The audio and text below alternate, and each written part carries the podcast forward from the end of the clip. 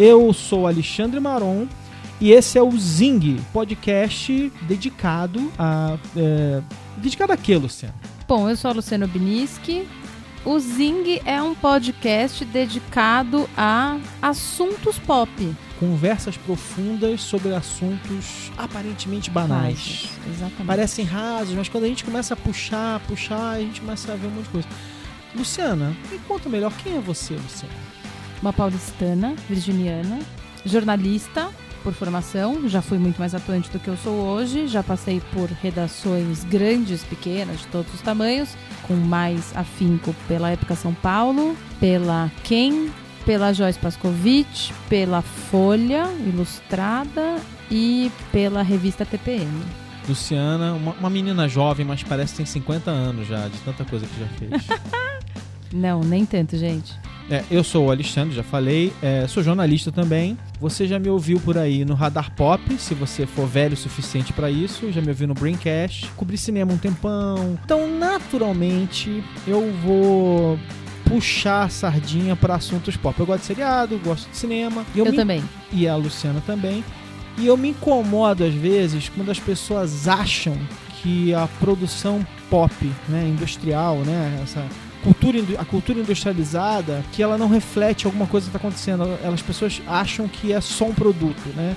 Como se a existência de um produto ela não fosse resultado de algum anseio social, político, econômico, né? As coisas não, não acontecem por acaso, elas não acontecem no vácuo. Então, a- a- o que vai acontecer nesse programa, que Acho a que a gente gente vai meio que tentar explicar, talvez essa história de saber o que veio antes, o ovo ou a galinha, nem sempre seja tão simples quanto parece. Isso, isso. Se tem uma coisa que vai acontecer muito, é não falar do filme, mas é falar do que tá por trás. Por que, que aquele filme aconteceu? É não falar de um grupo de filmes ou de um ator, de uma tendência. assim. Tentar ir a fundo e falar, e viajar mesmo, falar bobagem, errar, não tem problema. Porque muitas vezes não são assuntos que a gente sabe exatamente de onde, de onde eles vieram. A gente vai ficar um pouco teorizando aqui. Depois a gente vai reunir referências e devagar bastante. Isso, falar um monte de bobagem e espero que seja divertido para pra você que tá ouvindo e que você participe, mande comentários, reclame, discorde completamente da gente. A gente adora quando discorda. Até porque a gente discorda bastante um Até do outro, vocês vão perceber logo É. mais. A gente vai discordar várias vezes, então é normal. A ideia inicial é que a gente faça 10 episódios. A gente tá. Também a gente tá assim, super.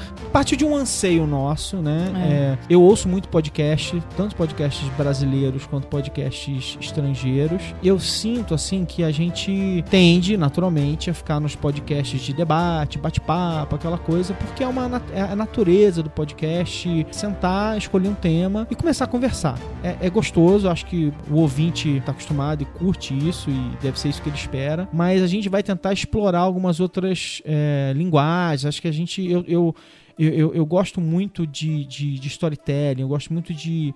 Quero ter entrevista, eu quero ter. A gente vai ter convidados e tal. Então, assim, nesses 10 próximos episódios, esses próximos 9 episódios, o primeiro aqui, um mais 9 igual a 10, dan, nesses próximos episódios, a gente quer explorar essas possibilidades, quebrar a cabeça um pouco, é, é, errar um pouco e vocês espero que você, ouvinte, é, vá com a gente nessa jornada. Diz uma coisa, Lu. A gente tava conversando aqui, a gente não queria fazer um tema, só o tema da semana, né? Tipo, ah, aconteceu alguma coisa É. essa semana e a gente sai conversando.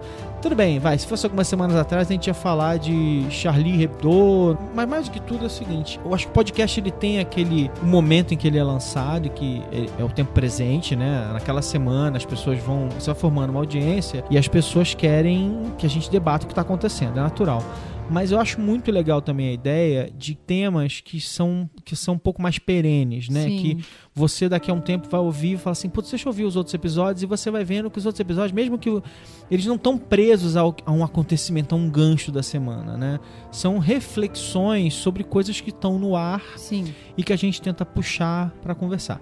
Como a gente está na temporada dos prêmios de cinema, Oscar, teve Globo de Ouro algumas semanas atrás, eu queria falar sobre, sobre cinema como grande tema, mas é, a gente tem aqui os, os indicados ao Oscar, tem um monte de filme. É interessante olhar pelas categorias de melhor ator, melhor atriz e seus coadjuvantes. E por que, que eu tô querendo falar isso? Porque eu sinto aqui, olhando para esses nomes que vão surgindo e tal, tem novos nomes, tem, tem alguns veteranos e tal. É, então, melhor ator é Steve Carell, Bradley Cooper, é, o Benedict Cumberbatch, que era o ídolo do, dos nerds, fez seriado é, britânico, trabalhou na televisão inglesa, fez o Sherlock Holmes que virou icônico, agora só se fala no Sherlock Holmes dele, está fazendo um monte de papel legal, né? Ele fez agora o Alan Turing no, no jogo da imitação, Imitation Game, e antes disso, ele fez o Sherlock, fez o Khan no segundo Jornal das Estrelas. E antes disso, fez o cara do Wikileaks. De... Não, fez o cara do Wikileaks. Fez o cara do Wikileaks. O Assange, que é um filme ah, bem ruim. É. é um filme não é, é bom, mas. É, é. É... Eu ia falar de 12 anos de escravidão, que foi bem melhor, né? Aí tem o Michael Keaton, que. que Birdman, que vem correndo Birdman, pelo lado. Que é uma, que é uma discussão é, interessante sobre. É super meta, né? Ele foi o Batman, agora ele, a carreira dele estava meio estagnada, e o filme, de certa forma, comenta um pouco isso, isso e tal. Tem o Ed é, Redmayne com a teoria de tudo, que é também assim, um dos atores está todo mundo apaixonado porque ele arrasa no a teoria de tudo, é cinebiografia do Stephen Hawking. Os coadjuvantes, o Robert Duvall, dispensa apresentações, Ethan Hawke, Edward Norton, Mark Ruffalo, J.K. Simmons. E das atrizes tem a Marion Cotillard, a Felicity Jones, a Julianne Moore, a Rosamund Pike, a Reese Witherspoon, é, as coadjuvantes Patrícia Arquette, a Laura Dern, Keira Knightley, a Emma Stone e a Mary Streep. Tem nomes que você conhece, tem nomes que você nunca ouviu falar, de acordo com o seu interesse por cinema, ou, ficar ligado quem, é, é, quem são os atores A ou B e tal. Mas o que eu tava puxando aqui, né? E aí teve agora em, em janeiro, teve aquela premiação lá do, do o, o prêmio. Uh, que o George Clooney recebeu. Globo de Ouro chama. Não, no Globo de Ouro não, mas no Globo de Ouro foi o, o Cecil B. DeMille, não, é o, é o outro. Sim. É o Cecil B. DeMille. O George Clooney é visto como um superastro. Só que quando a gente começa a olhar para esses atores surgindo, sendo premiados, disputando o Oscar, e a gente começa a olhar para a folha corrida do que a gente chamava de astros nos últimos anos, a gente vai vendo uma tendência muito interessante, que é o seguinte: a gente falava assim, Will Smith é o último superastro. Will Smith flopou com o filme que ele fez com o filho, não tá conseguindo fazer filmes tão é, é, que sejam tão campeões de bilheteria como, como o, o filme Smith não foi o primeiro é, erro dele, ele errou feio, por exemplo, em James West um bilhão de anos atrás, mas era um cara tido como um astro capaz de fazer um filme Arrastar acontecer. Multidões, né? Arrastar sim. multidões. Tom Cruise ano passado, que já vinha numa, numa descendente ah, não, Tom Cruise há alguns faz anos. Tempo, faz tempo. Não, mas não interessa. Mas assim, o Tom Cruise é, apesar das pessoas falarem mal, os filmes deles estavam indo muito bem. Ano passado ele foi muito mal com o Edge of Tomorrow, que é o, o Limite do Amanhã, não, é uma coisa do tipo. Que, aliás, é um, por ironia, é um dos melhores filmes dele nos últimos anos. É um filme de ficção científica muito legal e, e flopou, assim, horrorosamente. Foi sim. catastrófico. O filme, é, o filme, é uma pena que o filme é, o filme é bom, agora tá por aí, tá passando, tem no Now, tem por aí, você consegue assistir. Mas não precisa tentar não, gente. Tenta, tenta sim.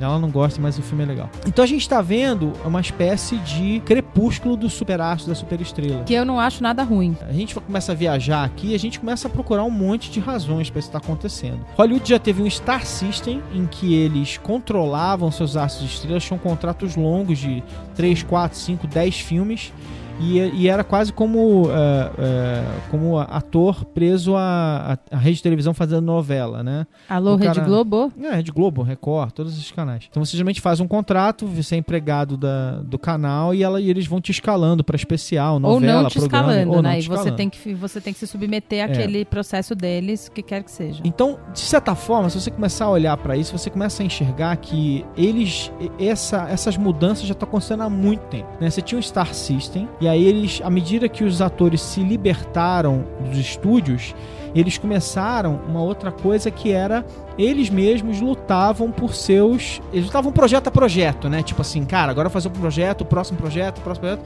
E aí podiam pedir muita grana, né? Tipo, você via Julia Roberts ganhando 20 milhões de dólares, Sim. Mel Gibson, não sei quem, Tom Cruise.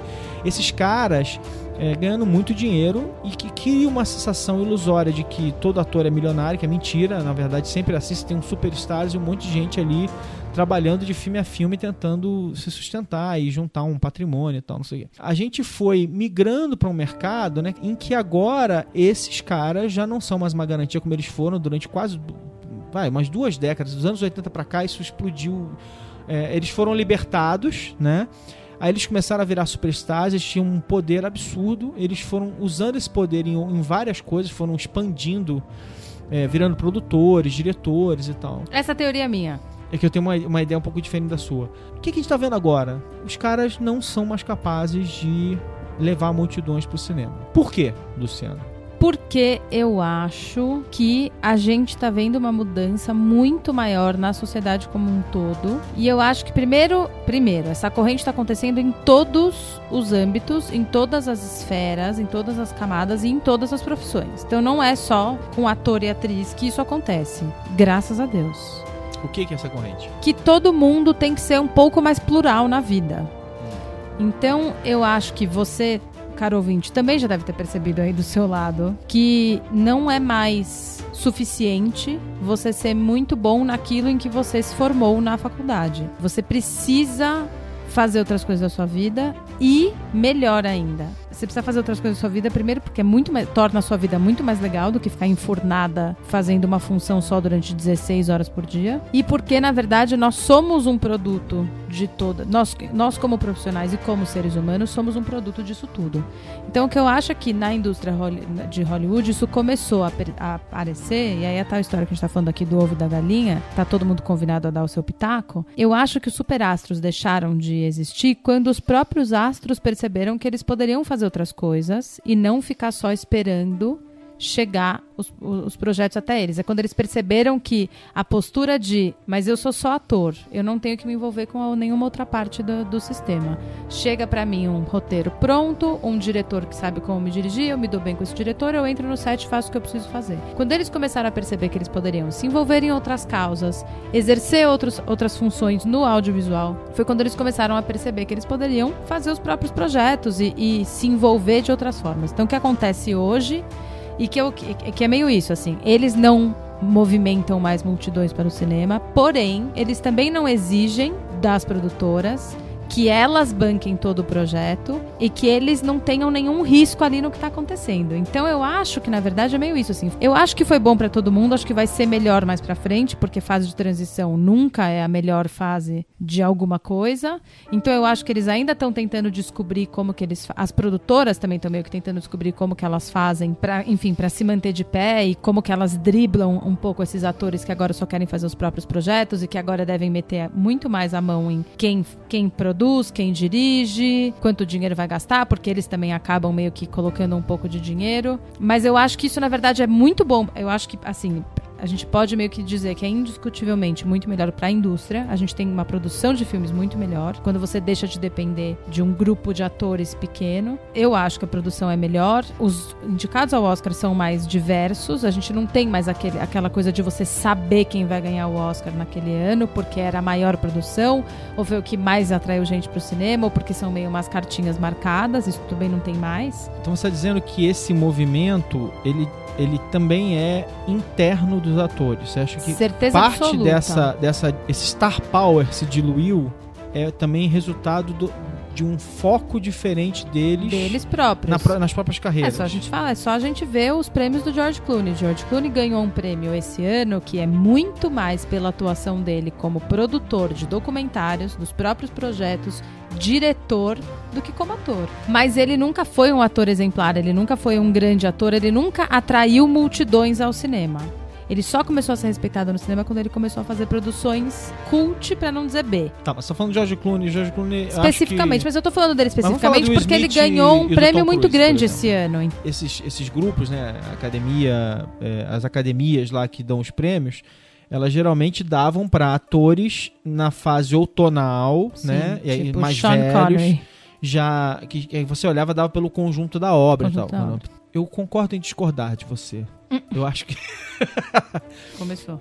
Não, eu acho assim. Eu acho que tem uma. Tem umas coisas. Tem não, mas peraí, eu tenho mais pra falar. Fala, então fala. Então, eu- primeiro eu acho isso, assim, acho que o George Clooney é um bom exemplo de como isso de fato tá mudando, que eu, eu acho que o Star Power também não morreu completamente, a gente ainda tem alguns grandes nomes, mas são de pessoas também que começam a, assim, eu acho, a Jennifer Lawrence, por exemplo, vai ter que começar a dar uma sambada aí logo mais.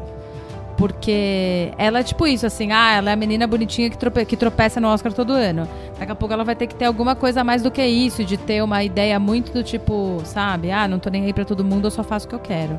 Até porque já começou a surgir essa coisa de que ela ganha menos do que os atores é, homens que, que contracenam com ela. Então ela já, assim, ela vai ter que começar a se movimentar que nem a Emma Watson começou a se movimentar e fez um discurso incrível feminista. As pessoas, é, os, os atores agora não têm mais medo de expor a pluralidade, não é nem medo, assim. Eles começaram a de fato olhar mais para o lado porque perceberam que em ser star power eles têm uma capacidade fazer muito mais do que só atuar num filme. A Angelina Jolie foi super precursora disso.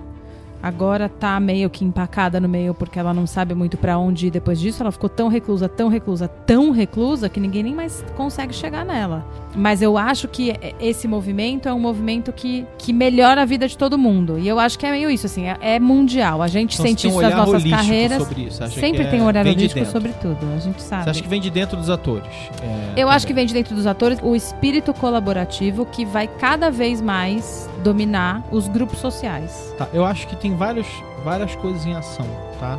Minha teo- As minhas teorias aqui são várias coisas em ação erodindo essa sensação de star power que a gente tinha durante um tempo, superstars. Eu acho que a primeira coisa é o fato de a gente deixou de ter um, um grande funil, né? Antigamente você tinha você tinha de um lado, verticalmente você tinha um Olimpo da cultura pop que era televisão, aí ro- é, é, é, astros do pop e os astros de cinema, né? Então, é, astros de televisão, esporte, música pop e cinema. Tinha um- uma, uma construção Uma ali, escada.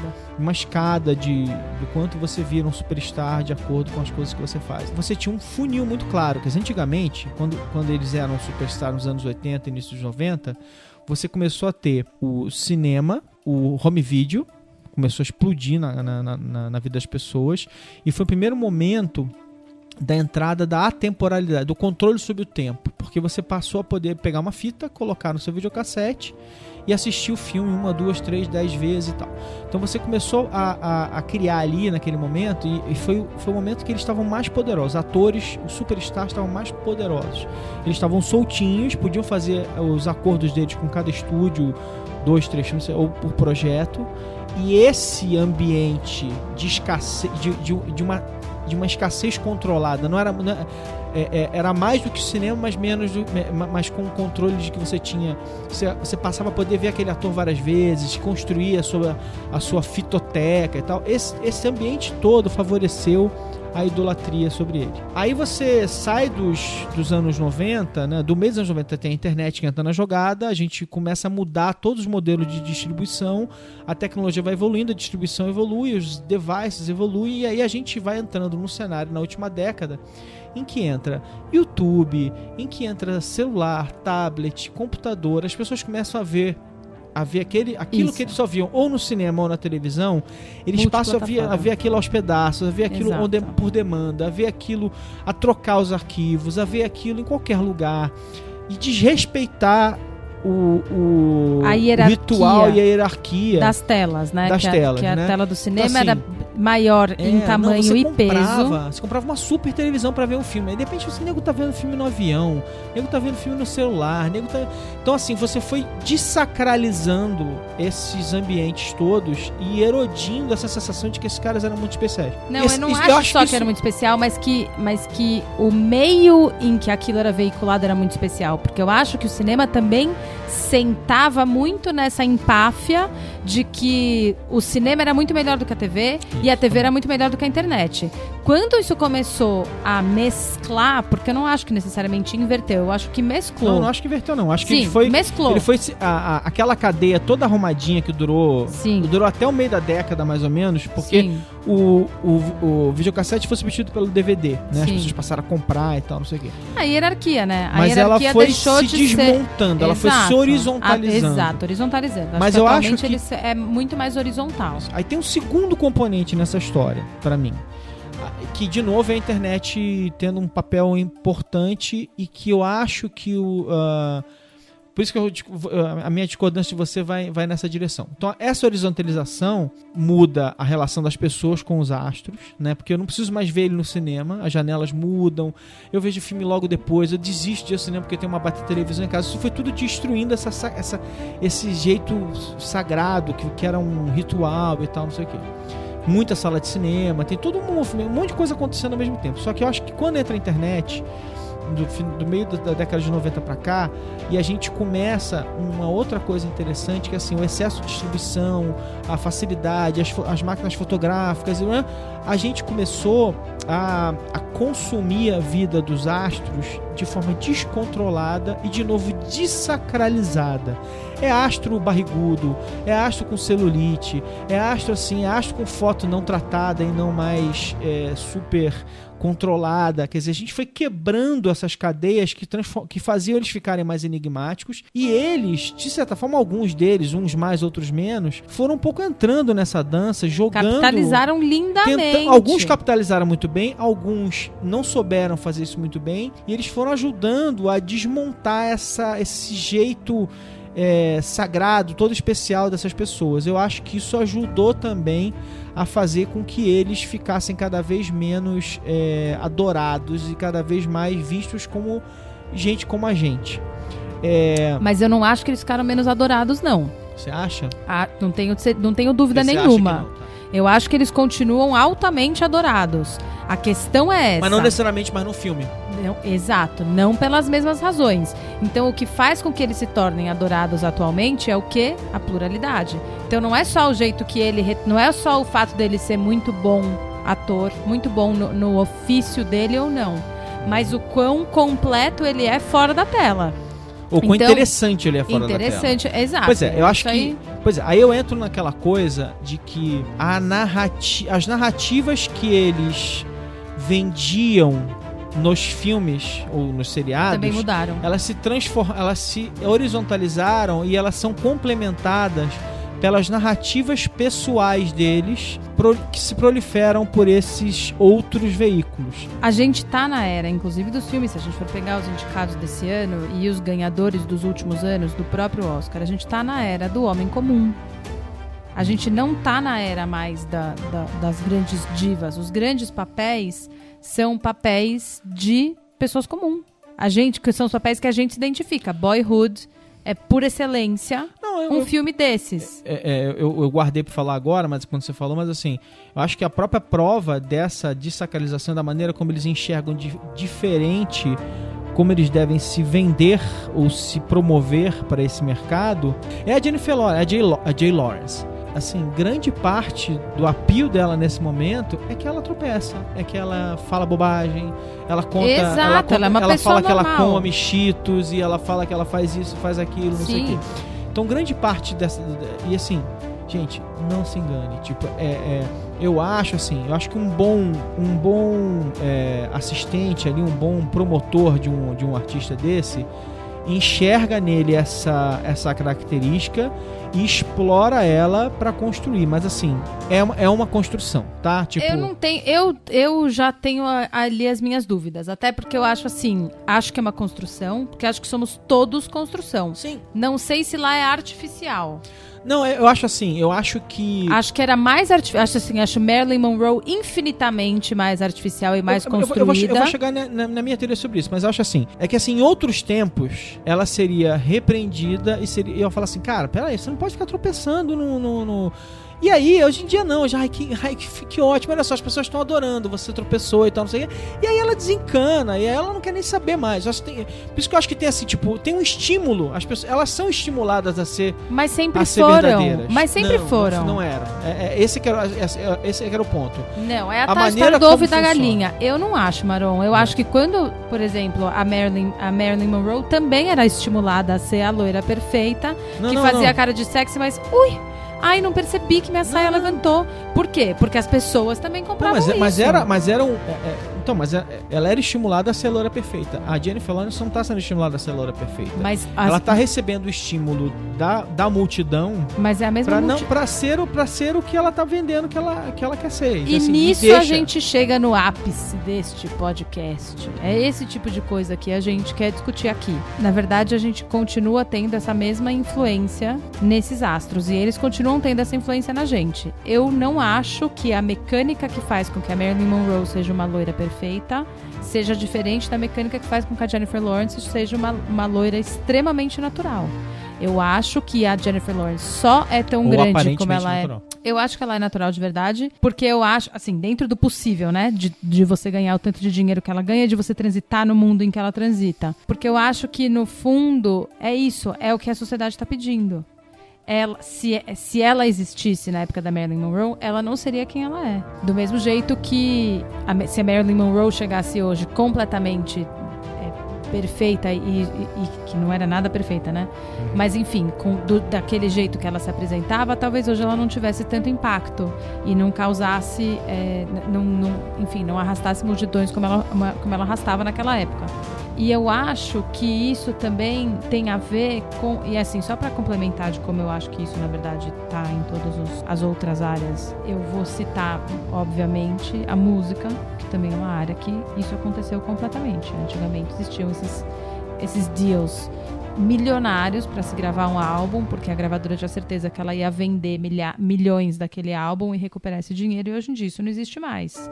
E tá todo mundo sambando, literalmente, Beyoncé que o diga, pra tentar entender como que eles vão fazer pra capitalizar em cima da arte deles de outra forma. Eu acho que parte desse esforço de se mostrar para o mundo mais plural é uma tentativa de construir uma narrativa para as pessoas que torne você interessante. Um dos problemas agora que todos esses mercados estão enfrentando, qualquer mercado de mídia, é o seguinte: legal, o Brad Pitt e a Angelina Jolie podem se promover, tá nas revistas, mas onde eles ganham dinheiro? Usando um termo que a galera adora usar em internet, é como é que eu monetizo esse negócio? Eles tiram a grana, geralmente como produtores ou atores de alguma coisa que vai ser vendida, comercializada de alguma maneira. Se se popularizou uma estratégia nos últimos 15, 20 anos, a estratégia do da construção de buzz. Então você cria buzz em um monte de outros lugares e escolhe um lugar para você ir lá tirar o teu contra-cheque. A- o Brad Pitt, o George Clooney, a Angelina Jolie precisam existir mitologicamente com seus avatares de pessoas que fazem um monte de coisas e que são humanitárias e não sei o que, sei que lá, porque isso no mundo que, que ficou flat ajuda eles a emplacarem projetos, a, a- a- estarem na cabeça das pessoas e emplacarem os projetos, que no fim das contas é onde eles, eles não ganham dinheiro sendo é, embaixador da Unicef. É claro que Eles não não. ganham dinheiro Mas isso- nada disso. Eles mas ganham vo- dinheiro fazendo filme. E Só eles que o- constroem a imagem de superstars. Porque isso aumenta o passe deles. isso. Porque isso aumenta o passe deles no cinema, sem dúvida alguma. Mas eu também acho que a gente começa a ver uma outra, um outro movimento que eu acho que vai ser cada vez mais forte nos próximos anos, até porque eu tô passando por ele nesse exato momento, é da gente rever a nossa expectativa em relação a ganhar dinheiro e exatamente para que que a gente precisa desse dinheiro. E muitos desses astros também têm batido nessa tecla, que não é mais tipo onde eu vou capitalizar, mas eu preciso capitalizar em cima disso tudo, porque se você constrói uma imagem, é a tal história de, de longevidade, se você constrói uma imagem que vai te sustentar por 30, 40 anos, é muito melhor do que você capitalizar 50, 60, 70 milhões agora, que você vai gastar com você nem sabe o quê, que você vai gastar 30 para manter a vida de, de, de uma, de uma pessoa de 70 milhões. Então eu acho que isso também é uma coisa que, que vem sendo desconstruída e vai ser reconstruída de outra forma. É, é, mesma, é, o- é o mesmo dilema que todos nós sentimos atualmente de vale a pena trabalhar 16 horas por dia numa empresa onde o delta criativo e, e de capital que você está gerando não é teu, vai para o bolso do teu patrão. Então você está dando seus melhores anos da sua vida por um dinheiro que, que não vai ser o suficiente para pagar, para compensar os problemas de saúde, a- o, a- o o fato de você não ter olhado para tua família, nananã, daqui 20, 30 30 anos? Vale a pena a gente acelerar tanto nos melhores anos da nossa vida e perder uma parte da vida que a gente não vai conseguir recuperar? E eu acho que, por exemplo, a Angelina Jolie, nesse ponto, ela vai muito na frente de todo mundo. Ela foi a primeira a explorar a imagem dela, enfim, causas humanitárias e não sei o que. Ela era uma puta de uma porra louca drogada, que de repente adotou um cambojano com tipo 23 anos de idade, 26. Ela era muito jovem quando ela adotou o primeiro filho. Então não era um movimento de uma mulher de 30 e poucos consciente. Ela de fato tinha um ímpeto ali, eu diria que natural. Você acha que não? Você acha que é super construído? Não, não acho. Eu, eu acho, eu acho que eu acho que tá tudo conectado, só isso. Não, mas eu acho que aquele ímpeto ali foi natural eu acho dela. que eu, não tenho do dúvida que é mesmo ímpeto- jeito ímpeto natural. do mesmo jeito que atualmente, Ninguém faz também- isso aos 20 e poucos anos de idade de- de- só pra se promover. Só pra se não acho. promover. Pois é, eu também Porque ninguém que não, né? É, enfim. Mas eu acho que Não acho que ela atualmente ela, se remover também da sociedade e aproveitar essa época de ter os filhos pequenos e nananã, também tem muito a ver com isso de talvez eu não precise ganhar 30 milhões por ano. Tanto Aham. que a Angelina deixou de ser a- as atrizes que mais ganham dinheiro é, de Hollywood. Então é isso, ela também tá diminuindo essa expectativa dela de capitalizar em cima disso pra entender que tem ano que você não ganha muito dinheiro, mas que você aproveita muito a tua vida. E esses são os melhores, gente. Fica É, e, e eu acho que, olhando para a indústria agora, o interessante dessa indústria é o seguinte: em algum ponto da história, né, você no, no- no papel de produtor, alguém entendeu que o Tom Cruise passa. Que o Will Smith tem o apogeu e a queda. Que o Mel Gibson, que era um superstar nos anos 90, Xingou judeu! Ai, entra, coitado, bêbado. entra, em, entra em decadência e não Colapso, consegue mais chama. emplacar nada. Que o Bruce Willis não, vai, não ia conseguir fazer filme é, blockbuster, campeão de bilheteria pra sempre. O que é perene nessa indústria são os avatares, as franquias, os personagens. E aí a gente entrou, principalmente, de novo, na última década e meia, a gente entrou de, de cabeça. O que era o James Bond antes, um personagem aqui, outro ali, o Drácula, o Sherlock Holmes, a gente entrou de cabeça, até por causa dos efeitos especiais da explosão dos filmes de super-herói, num, num, num mundo de a busca desesperada desses caras, cada um por suas franquias que possam ser perenes, né? Quer dizer, o James Bond é o que? O 26 agora? 20, sei lá, não sei. Eu já perdi a conta de quantos James Bond, quantos filmes do James Bond já existiram. E assim, quando era moleque, ainda tinha uma discussão assim, não, mas o Sean Connery foi melhor, eu não gosto do Roger Moore. E aí depois veio o Timothy Dalton, aí depois veio o Pierce Brosnan, agora tem o, o- o Daniel Craig, teve um filme com o George Lazenby, não sei o quê. Quando você vai ver agora, no meio dessa história toda, tipo, James Bond pode efetivamente ser qualquer ator, porque o Daniel Craig vai fazer mais um ou dois filmes e depois acabou. E vai entrar um outro cara, e outro, e outro, e outro. Agora a gente tá entrando na mudança de guarda de que assim, se discute, tá, e aí, o próximo Indiana Jones vai ser com qual ator no lugar do Harrison Ford? O Jornada das Estrelas não, não tá mais ligado ao William Shatner para ser o Capitão Kirk. Sim. Agora é outro cara. O Homem-Aranha já mudou de ator. O daqui a pouco o Homem de Ferro não vai ser mais o Robert Downey Jr. Não, o Batman O Hulk já mudou de muda ator. completamente. O Hulk já, já mudou de ator três vezes. O Batman já mudou de ator não sei quantas vezes. Então, assim, a gente é, efetivou o fato de que, olha, os, os astros não são eternos.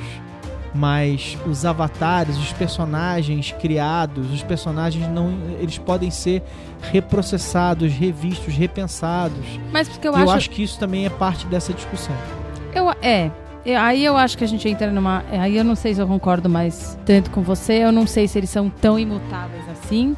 Eu acho que eles são uma espécie de conto de fada de homem mais velho. Não sei se funciona tanto assim Não, mas mulher. tudo bem, mas é, vamos pensar alguma coisa pra- sei lá, eu, eu, não acho que seja Pra só mulher, coisa não nenhuma. homem. não, não tem, tem, nenhuma. ter. Eu, eu não consigo pensar aqui agora porque, sei lá. Porque não tem, né? Porque você conseguiu pensar em sete, oito exemplos masculinos, mas nenhum exemplo Não, feminino. tudo bem, mas a gente pode entrar no- na, na ideia de que a, a indústria cinematográfica tem, tem, tem um. É, é engraçado que ela tem um drive masculino, mas geralmente quem decide o filme é é a namorada, né? E tal, ou a esposa. Mas ela, ela sempre teve um drive masculino que, tá- que tem que ser revisto. Aliás, estamos revendo isso agora, a indústria tem que se, se Completamente. Vai ser cada vez mais um, revista. Pra um novo momento. Sim. Agora, você acha que, que esses personagens sempre são. é, Homens? Sim. sempre são personagens é, que, que se relacionam com homens. Sim. Você não consegue pensar em nenhum personagem feminino. Bom, realmente não, tem, não tem, Não né? tem. Tá, é, ouvinte, por favor, lembra a gente depois, porque eu não consigo pensar em nenhum agora. Não, não tem. Mas eu acho que, assim, eu também não acho que seja só pelo fato da indústria ser altamente machista. Eu não tenho dúvida nenhuma de que é. Mas eu também acho. Mas é, é a tal história, de novo, é o ovo e a galinha. Não acho que também isso seja completamente culpa da indústria. Eu acho que de, existe, de fato, talvez até uma, uma falta de interesse feminina por papéis desse tipo. Talvez. Talvez não, assim, não exista um público tão fiel para um papel feminino desse. É, e aí eu, eu, eu vou só atiçar acho... aqui e dizer que eu acho que talvez as mulheres são um pouco mais camaleoas, então elas mudam não, na vida. Eu, acho, eu acho que as mulheres talvez elas se interessem menos por um personagem icônico e elas se interessem mais por arquétipos. Eu acho Sim. que a mulher gosta mais do arquétipo Sim, total, não tenho acima dúvida do personagem. Sim. Ela é, é o, o, o, exemplo grosseiro que eu daria é assim: a mulher prefere muito mais o mito do herói do que o Homem-Aranha.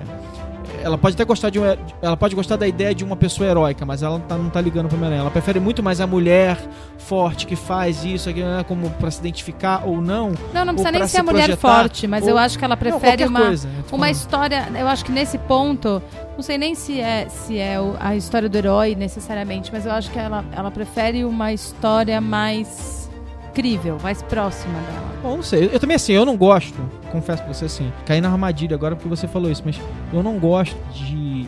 Eu odeio quando começa a falar assim: o homem faz isso e a mulher faz aquilo. É, pois A gente é. começa a fazer. Mas eu acho que assim, mas eu acho que a gente vai falar disso cada vez menos porque eu acho que é, é um Deus movimento quiser. de dado o fato da nossa de uma iluminação social pelo menos de alguns setores, de entender a igualdade de, de, de direitos e tal, não sei o que.